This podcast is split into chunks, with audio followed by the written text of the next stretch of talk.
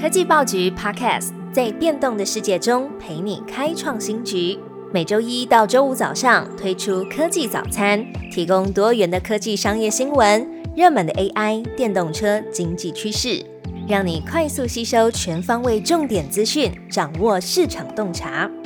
科技早餐今天精选五则国内外重要科技新闻。我们首先要来关心各大科技巨头发布的财报焦点。Google 和微软发布财报，Google 遣散费高的吓人。Google 和微软在美国时间的一月三十号揭晓财报。微软上季收入创下从二零二二年以来最强劲的收入成长，因为受惠于市场对于 AI 的浓厚兴趣，也推动了云端运算的业绩成长。其中呢，Azure 云端服务销售成长百分之三十，超出分析师预测的百分之二十八。不过，彭博社引述分析师指出，微软取得了一系列健康的业绩，但不足以安抚市场，盘后股价下跌了百分之二。另外，Google 母公司 Alphabet 上季营收、获利表现都好，不过广告跟搜寻业务的收入是低于市场预期的，导致盘后股价下跌了百分之五点六。Alphabet 也表示，今年用于支援 AI 计划的资料中心支出将会大幅增加。不过，因为公司二零二三年也大幅裁员，所支付的资遣费还有相关的费用总计就高达了二十一亿美元，大约新台币六百五十六亿，并且预计今年的第一季将会持续支出大约七亿美元，大约两百一十八亿台币的资遣费用。AMD 上调 AI 晶片的销售预测，但华尔街想要的更多。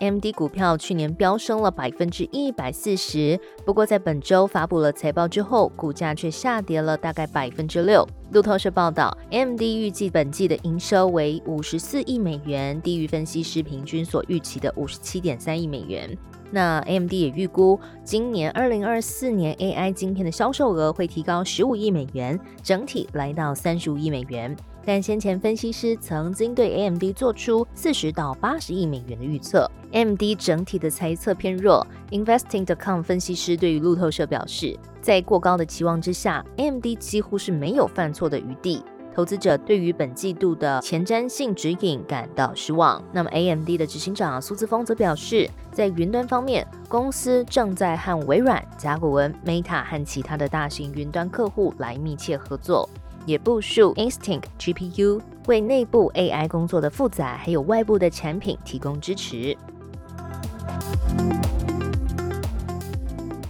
接下来关注到的是台湾的新闻，资策会调查，年轻族群有超过六成都使用过生成式 AI。资策会产业情报研究所 MIC 发布了生成式 AI 大调查，有高达八成二的网友都有关注生成式 AI 的应用。那么最关注的是媒体娱乐、教育服务，还有健康医疗。那有百分之三十六的网友已经使用过了生成式 AI 的工具，其中的七成是用过文字型的工具。那么在进一步调查呢，发现。有接近两成的使用者是已经有针对生成式 AI 的软体来进行付费使用。那在全年龄当中，使用生成式 AI 最密集也最热切的族群呢，是在十八岁到二十五岁，比例超过了六成。不过，还是有许多的网友对生成式 AI 抱有疑虑。百分之九十二的网友担忧前三大的议题呢，是过度依赖、虚假和偏误，还有隐私的安全。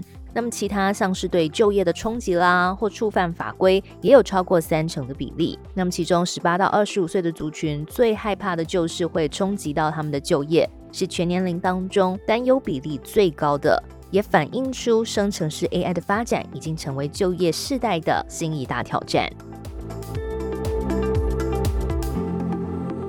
再来是数位皮夹，明年要正式推出，拿来出示证件也可以。数位部预计明年要正式推出数位皮夹，让民众除了实体证件之外，还有额外的数位验证管道来证明自己的身份。那么数位皮夹采用资讯最小的揭露原则，可以避免太多不必要的个资被揭露，像是在超商买酒只需要确认年龄，但是出示身份证可能会同时显示出姓名等不必要的资讯。中央社报道，数位皮夹并没有强制国人使用。预计要在二零二四的年底先提出测试版，明年二零二五才会推正式版本。规划将先借接行动自然人凭证以及健保卡。